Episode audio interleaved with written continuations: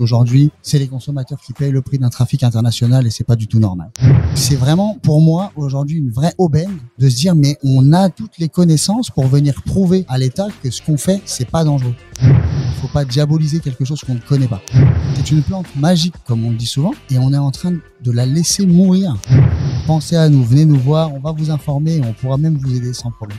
Parlons Cana, le podcast des acteurs du cannabis légal vous donne rendez-vous bientôt avec un nouvel invité.